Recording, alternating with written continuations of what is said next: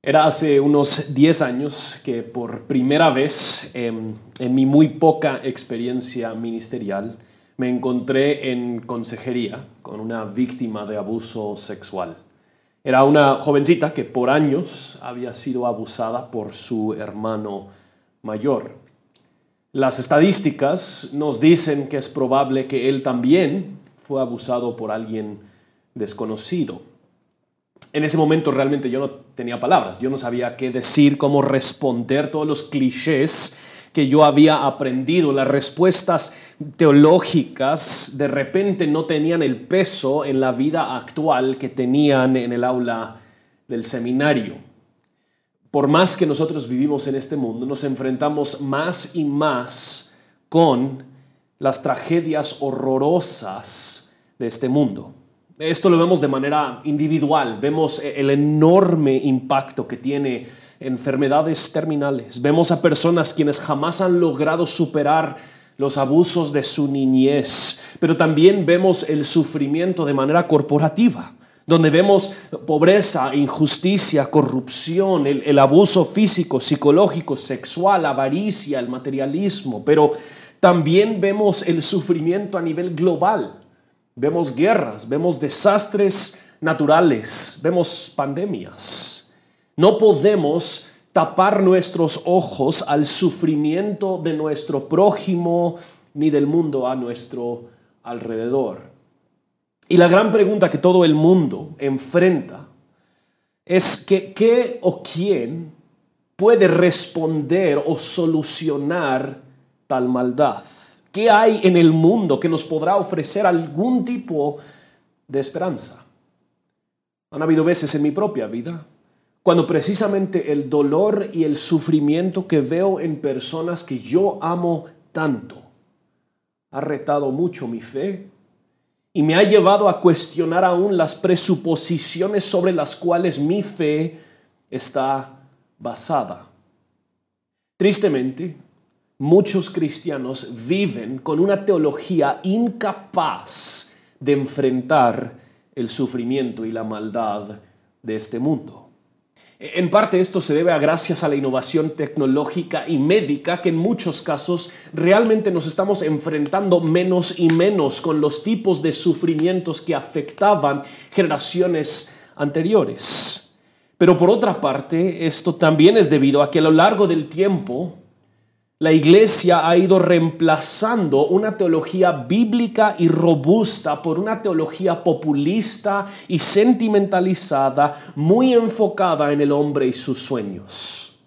Como le advirtió Pablo a Timoteo, se han levantado muchos predicadores quienes son buscados porque rascan los oídos de sus oyentes. En general entonces los cristianos solemos responder al sufrimiento de dos maneras distintas, ambas llenas de clichés teológicas. Algunos lo hacemos diciendo, no hay razón para preocuparte ni entristecerte, Dios está en control, así que confía en Él, déjalo a un lado, no te preocupes, Dios está en control. Y así nosotros menospreciamos el sufrimiento de la persona que está enfrente, dando a entender que su experiencia es inválida. No somos tan buenos en lo que nos llama la Biblia a hacer llorar con los que lloran. Esto fomenta en la iglesia una felicidad falsificada donde nos volvemos una comunidad de personas fingiendo y aparentando que estamos bien, pero la otra respuesta que solemos tener tampoco es mejor. Dice, pues realmente la razón por la que estás sufriendo es porque no tienes fe. Si, tuvieras fe, Dios te estaría bendiciendo en este momento. Y así amontonamos sobre el dolor de la persona aún la culpa, diciendo que ellos son responsables por el dolor. Esta situación menosprecia el rol que pueda llegar a jugar el sufrimiento en el plan soberano de Dios en nuestras vidas. Una postura común no permite que las personas lloren el sufrimiento. Otra postura común no permite que Dios tenga propósitos buenos en el sufrimiento.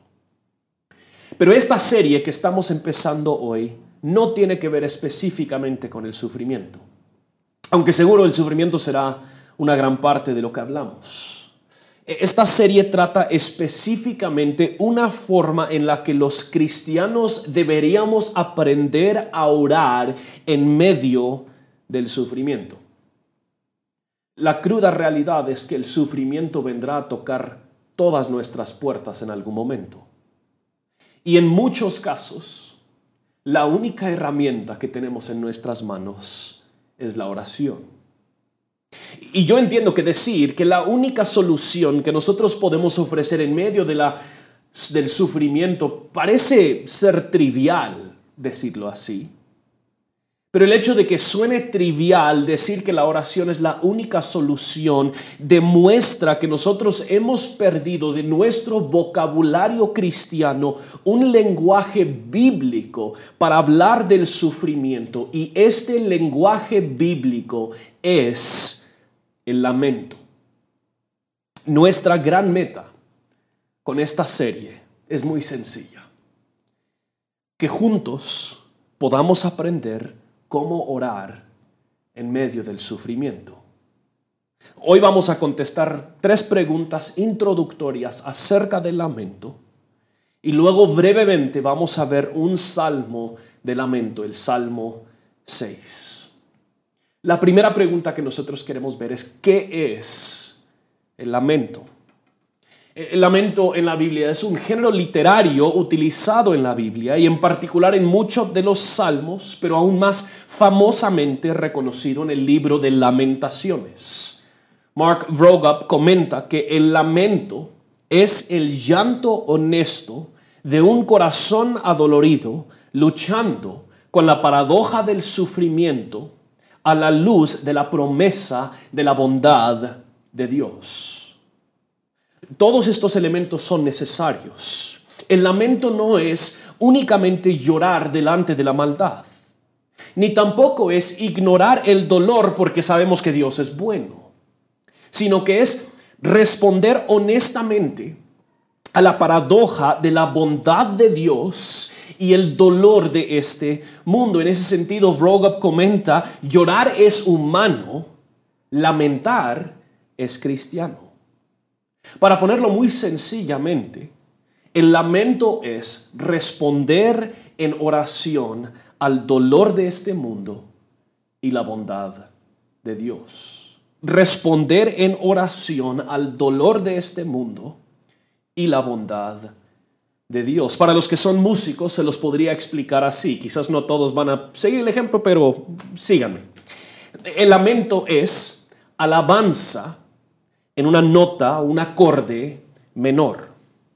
Una nota menor en la música se reconoce por tener cierto sentido melancólico y quizás aún triste podríamos pensar en la, sinfonía famosa número 5 de Beethoven, que inicia con esas notas famosas reconocidas, tan, tan, tan, tan, tan, tan, tan, tan.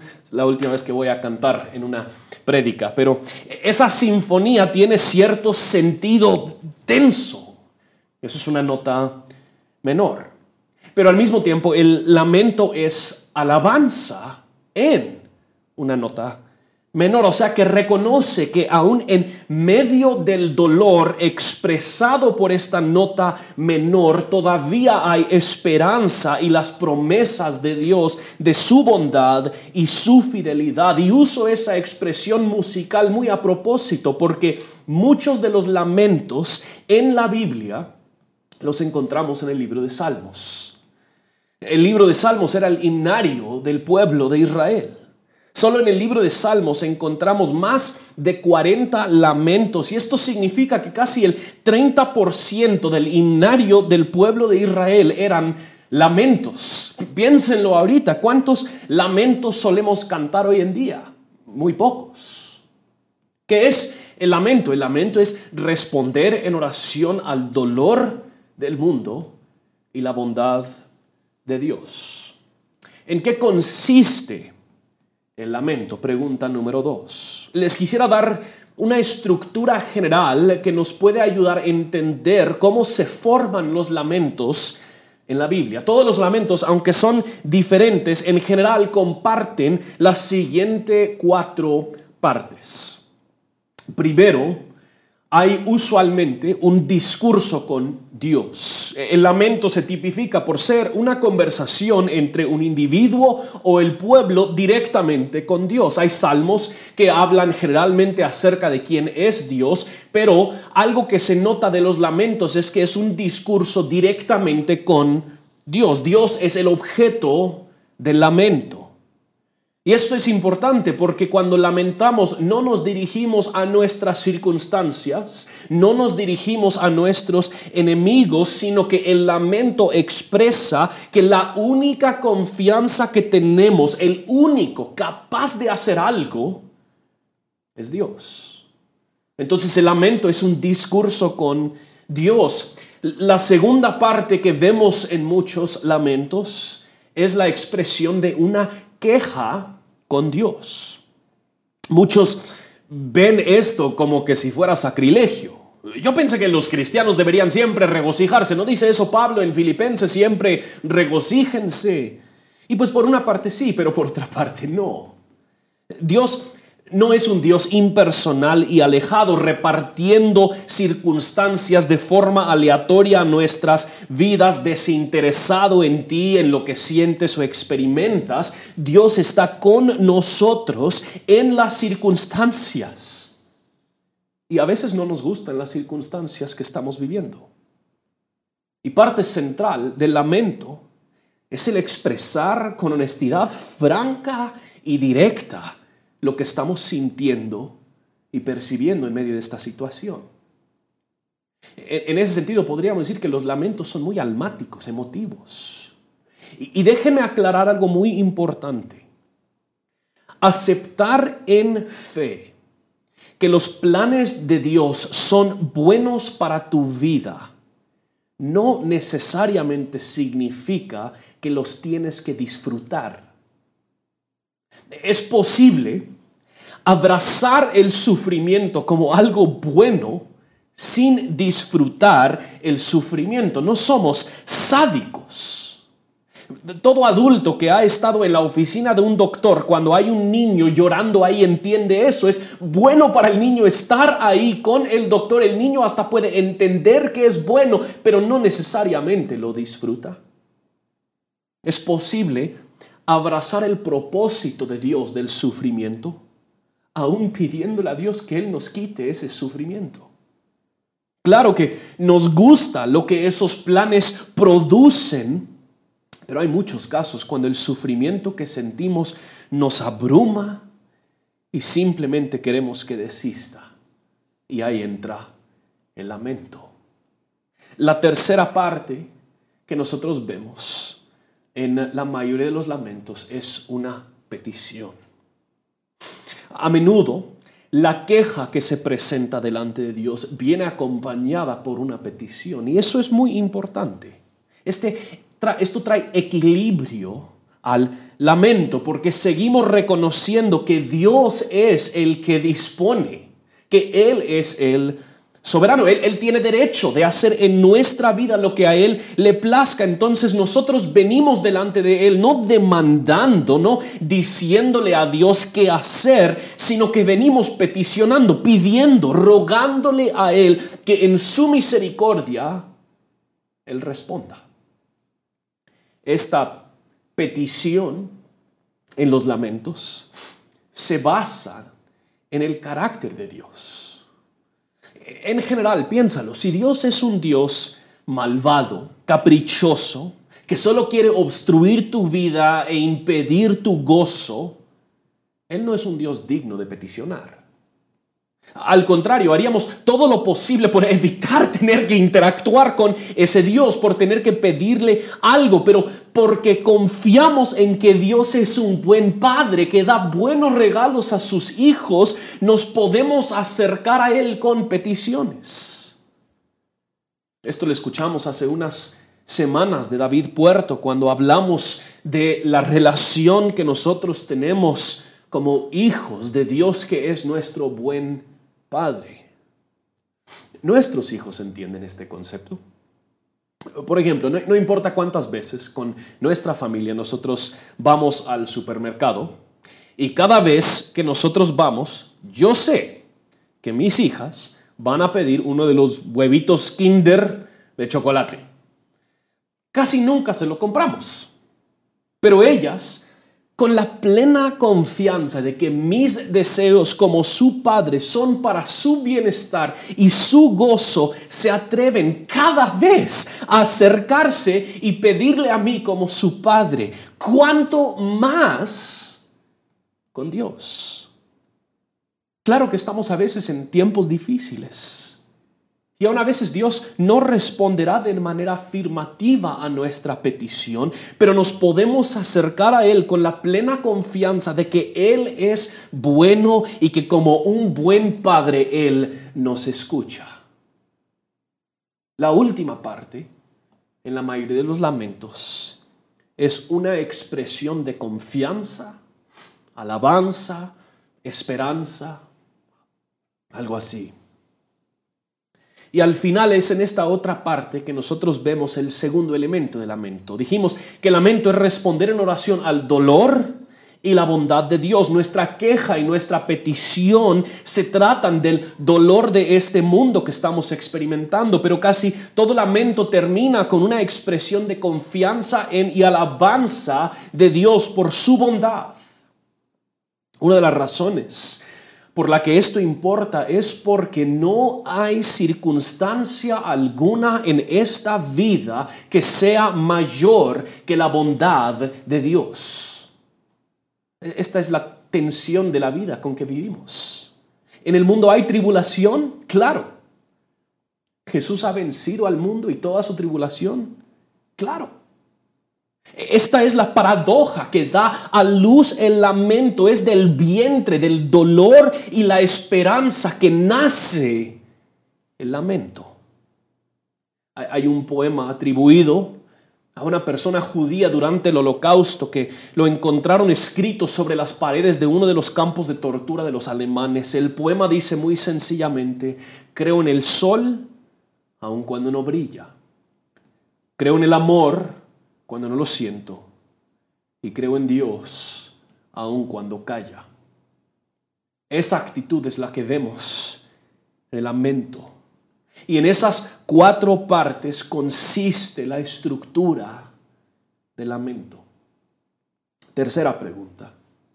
¿Por qué importa el lamento? Yo creo que ya lo hemos ido hablando, pero les quiero dar algunas razones de por qué importa tanto el lamento. Primero, como han visto aún en el subtítulo de la serie, el lamento es un lenguaje para el sufrimiento. Iniciamos hablando de todos los diferentes tipos de sufrimiento que nosotros vemos en este mundo. Y la mayoría de nosotros simplemente no sabemos cómo responder, ni a nuestro propio sufrimiento y mucho menos al sufrimiento de los demás. El lamento no busca solucionar el sufrimiento. No busca dar una respuesta ante la situación, ni busca necesariamente alentar a la persona para que puedan recuperar su sonrisa, sino que el lamento busca verbalizar el dolor interno de una manera coherente con la enseñanza de la Biblia. Sin el lamento, en medio del sufrimiento, nuestras oraciones corren el riesgo de fingir y aparentar un gozo superficial y sin el lamento terminamos con una fe incompleta con lo que nos enseña la Biblia acerca del sufrimiento. El lamento nos da un lenguaje para el sufrimiento. Pero no solo eso, cuando vemos estos lamentos, el lamento también es un lenguaje para el arrepentimiento. No solo en el lamento estamos llorando el sufrimiento externo, sino que también estamos llorando nuestra maldad interna. Lamentamos no solo la maldad que hay en el mundo, sino que también lamentamos la maldad que hay en nuestros corazones. Es importante reconocer que la maldad en el mundo y la maldad adentro de nosotros no están desligadas por completo. Hay una relación sutil entre nuestro pecado y el sufrimiento en este mundo. Sabemos que la muerte y todos sus efectos han entrado por el pecado. El mundo sufre porque en el mundo hay pecado. ¿Y ese pecado dónde se encuentra? En mí, en ti. E-, el lamento reconoce humildemente que yo no puedo ser parte de la solución porque yo soy parte del problema. Esto no significa que siempre que hay sufrimiento, hay pecado detrás de eso. Vemos ejemplos como Juan 9, donde los discípulos y los fariseos se encuentran con un hombre ciego y lo primero que preguntan es, bueno, ¿quién pecó?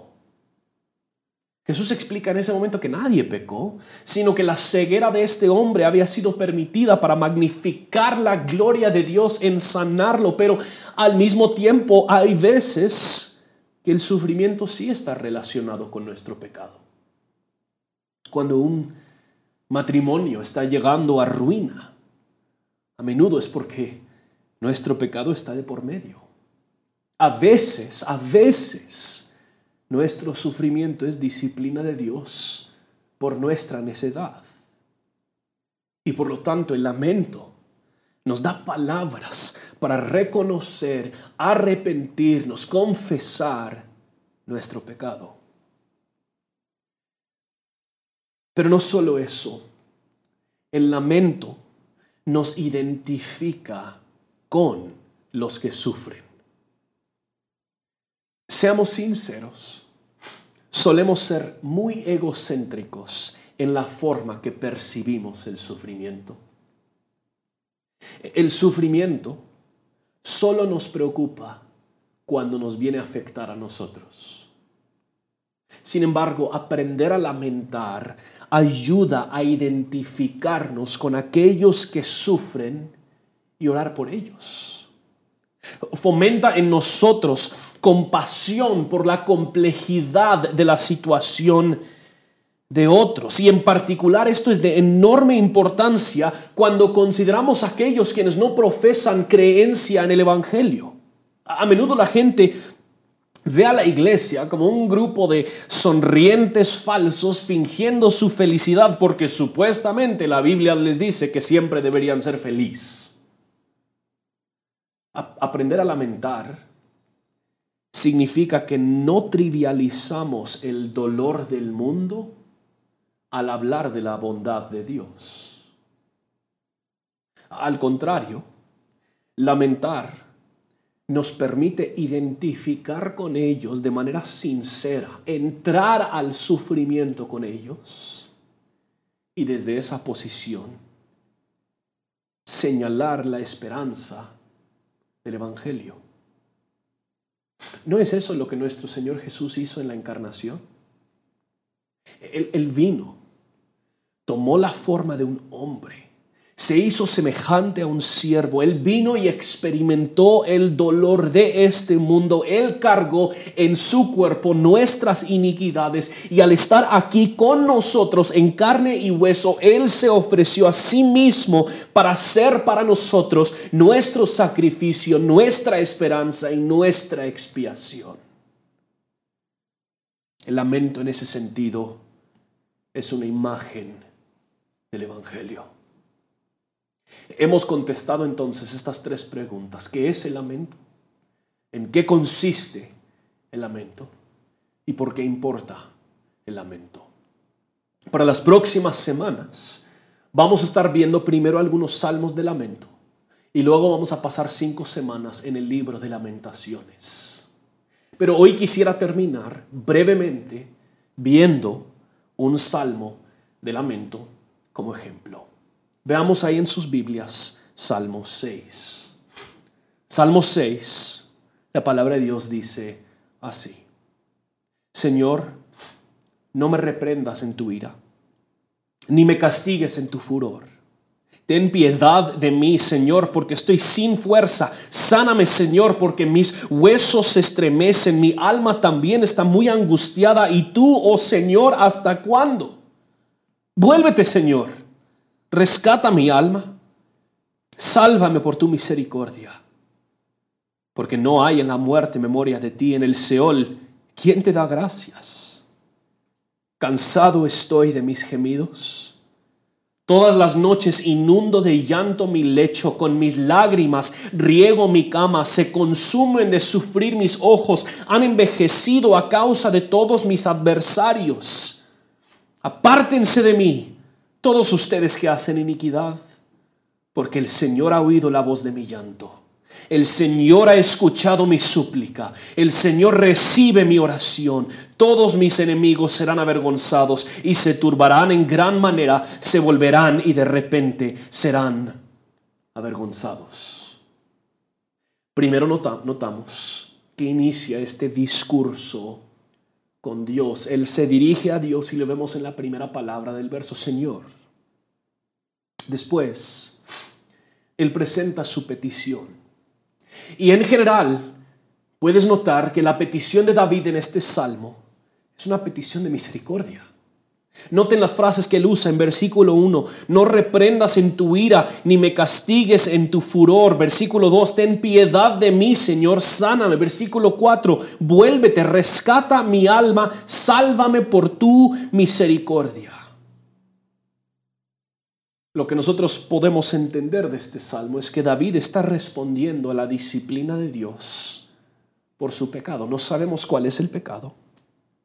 Pero en ese sentido, este salmo se categoriza como un lamento penitencial o un lamento de arrepentimiento. David está sufriendo y se supone que este sufrimiento que él está experimentando a nivel emocional y a nivel físico es debido a su propio pecado. David ya no tolera el sufrimiento que él está experimentando y entonces él se arroja sobre la misericordia de Dios. Y, en esta petición nosotros vemos dos principios muy importantes. Primero, David tenía una gran sensibilidad a la disciplina de Dios.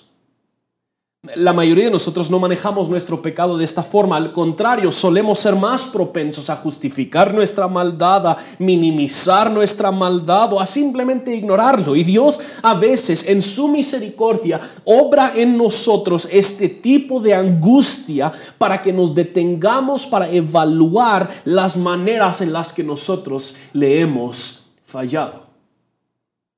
Dios está obrando siempre todas las circunstancias de nuestras vidas para nuestro bienestar, para nuestra santidad. Ya que vivir una vida que le agrada de Él, en eso consiste una vida feliz y gozosa. Dios tiene como fin en tu vida, en mi vida y en la vida de David, santidad. Y entonces David está pasando por esta angustia dada por Dios para que David se dé cuenta de su fracaso, se arrepienta y vuelva a Dios. Y si ahorita en este momento tú estás siendo corregido por Dios, recibe eso como gracia de Dios a tu vida. Ya que el Padre que ama a sus hijos los disciplina. Aquellos en quien reside el Espíritu recibirán la corrección de Dios, lo cual los llevará al arrepentimiento y finalmente a crecer en santidad. Pero el segundo principio que nosotros vemos, que yo creo que también trae equilibrio, es la enorme confianza que tiene David en la misericordia de Dios. David se arroja sobre la misericordia de Dios, no simplemente porque no le queda otra alternativa, pero porque David está convencido que lo mejor para él es arrojarse sobre la misericordia de Dios. Él está convencido que Dios tendrá misericordia con él. Él no está apostando, él sabe cómo es Dios. Él sabe cómo es el carácter de Dios. Él está convencido de que Dios es bueno, lleno de gracia, lleno de misericordia para con su pueblo. Esta esperanza que David tiene al apelar a la misericordia de Dios no nace simplemente de estar arrinconado. Nace de una confianza profunda en el carácter de Dios. Esto lo sabemos por muchas otras cosas que David afirma en otros lugares. Él está convencido de que Dios siempre está obrando a su favor. Y si había algo que David debería hacer cuando él falla, era correr hacia Dios. Esto reta el concepto de Dios que muchos de nosotros manejamos. Piénsalo tú. Cuando tú fallas, cuando tú pecas, ¿te sientes realmente libre para ir con Dios, para correr hacia Dios? ¿Crees que Él te recibirá y Él obrará a tu favor? ¿O piensas que más Él está simplemente esperando para que falles, poniendo un montón de trampas en tu vida, para que falles, para que luego en el momento oportuno Él te pueda condenar, castigar y aplastar para siempre. Escúchame muy bien, por favor, si tú estás en Cristo, Dios está eternamente complacido en ti. Él te ama, te ha adoptado, Él está siempre obrando para tu bien. David confía plenamente, aunque Él ha fallado y él está experimentando la disciplina de Dios. Él está plenamente convencido que Dios es bueno y él está ordenando las circunstancias de su vida para su bien y que hay una invitación abierta de manera constante. Ven a mí.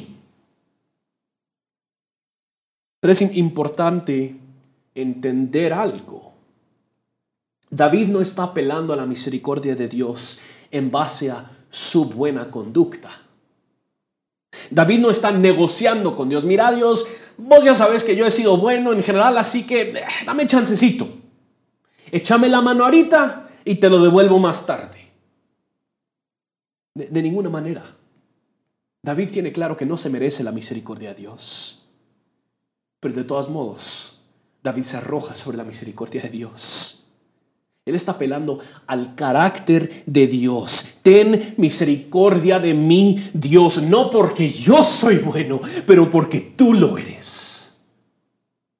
Esto es gracia, esto es misericordia, esto es lo escandaloso del amor de Dios en el Evangelio. Brennan Manning dice en su libro El Evangelio de los Andrajosos, la conciencia más profunda que tengo de mí mismo es que soy profundamente amado por Dios y no he hecho nada para ganarlo o merecerlo. Este salmo nos da una imagen completa de Dios. Él toma en serio tu pecado. Por eso Él disciplina. Pero Él es bueno, lleno de bondad y gracia. Y por eso puedes refugiarte en él. La petición de David viene a raíz de su queja.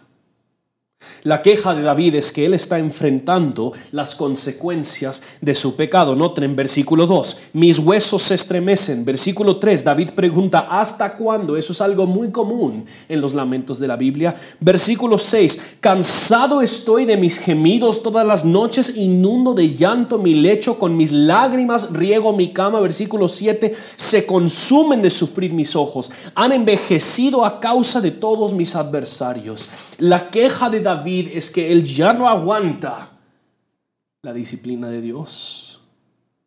Y esta es la tensión, ¿no?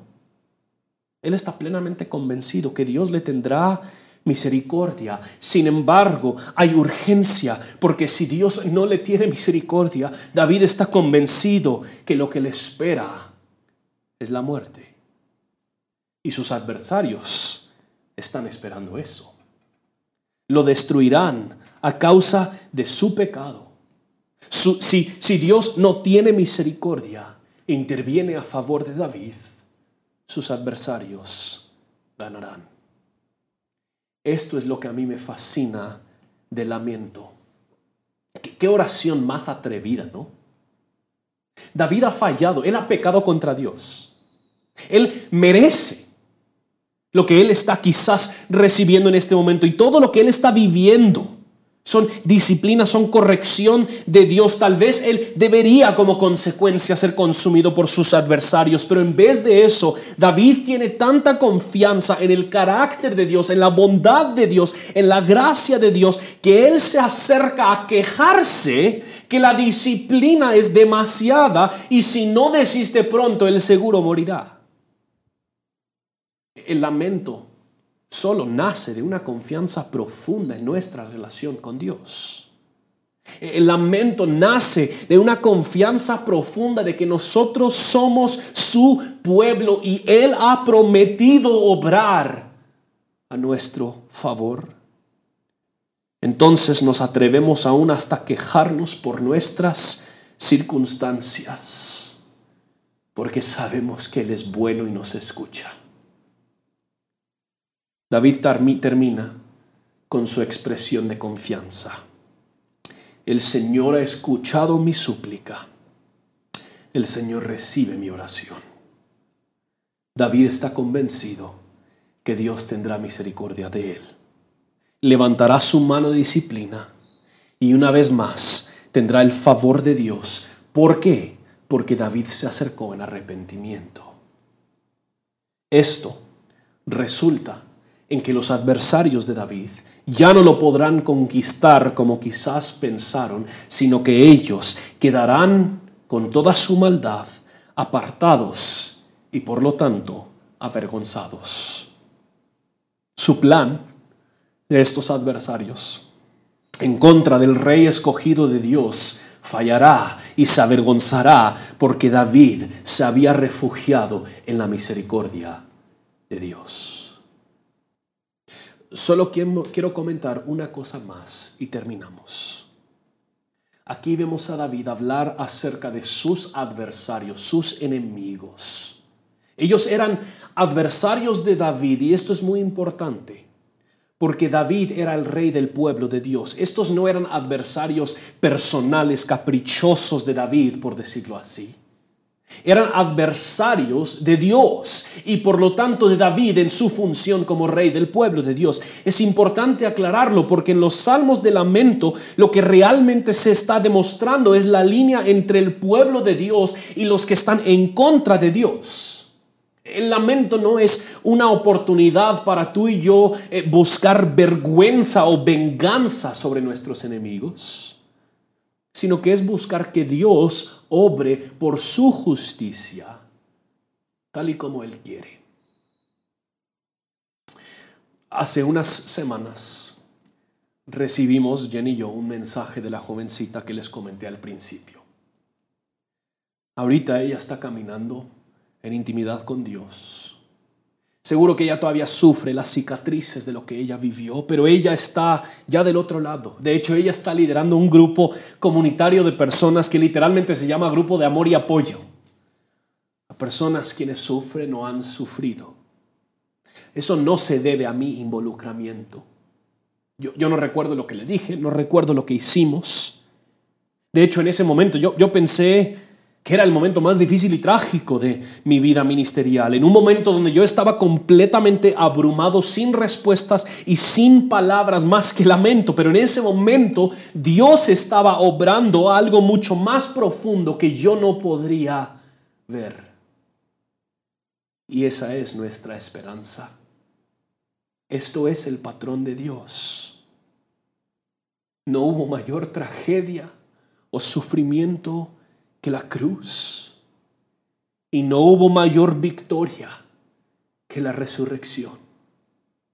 Y el lamento es la oración que nos sostiene delante de la cruz, pero también con nuestros ojos puestos en la resurrección. Es la oración que responde al dolor y la bondad de Dios. Y precisamente porque Dios obra de esa manera, nosotros lamentamos. Lloramos, clamamos, odiamos la injusticia y la maldad de este mundo y aún de nuestro corazón, pero también lo hacemos sabiendo que Dios es bueno y que Él está obrando todas las cosas para nuestro bien y para su gloria. Esto es el lamento.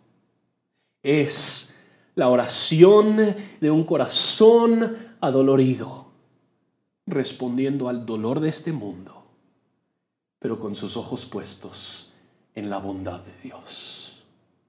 Oremos. Oh Señor, venimos delante de ti rogando, Padre, por favor, que desista el dolor que estamos enfrentando en este mundo. Padre, hay tantos que están hoy viviendo con hambre, que no logran encontrar ingreso. Hay tantos que están sufriendo esta enfermedad. Hay muchos quienes están viendo dolor dentro de su hogar. Sabemos que hay abuso sucediendo en hogares porque están encerrados. Te rogamos, oh Dios, levanta esta situación. Quítalo entre nosotros. Sana al mundo de esta enfermedad. Dale sabiduría a los líderes que lo están manejando. Señor, como tantos lo han dicho, te preguntamos, ¿hasta cuándo? ¿Hasta cuándo? Pero aún así, nosotros esperamos en tu amor inagotable y rogamos, Padre, que tú obres en nosotros, en Guatemala, en el mundo, para tus buenos propósitos y para tu gloria.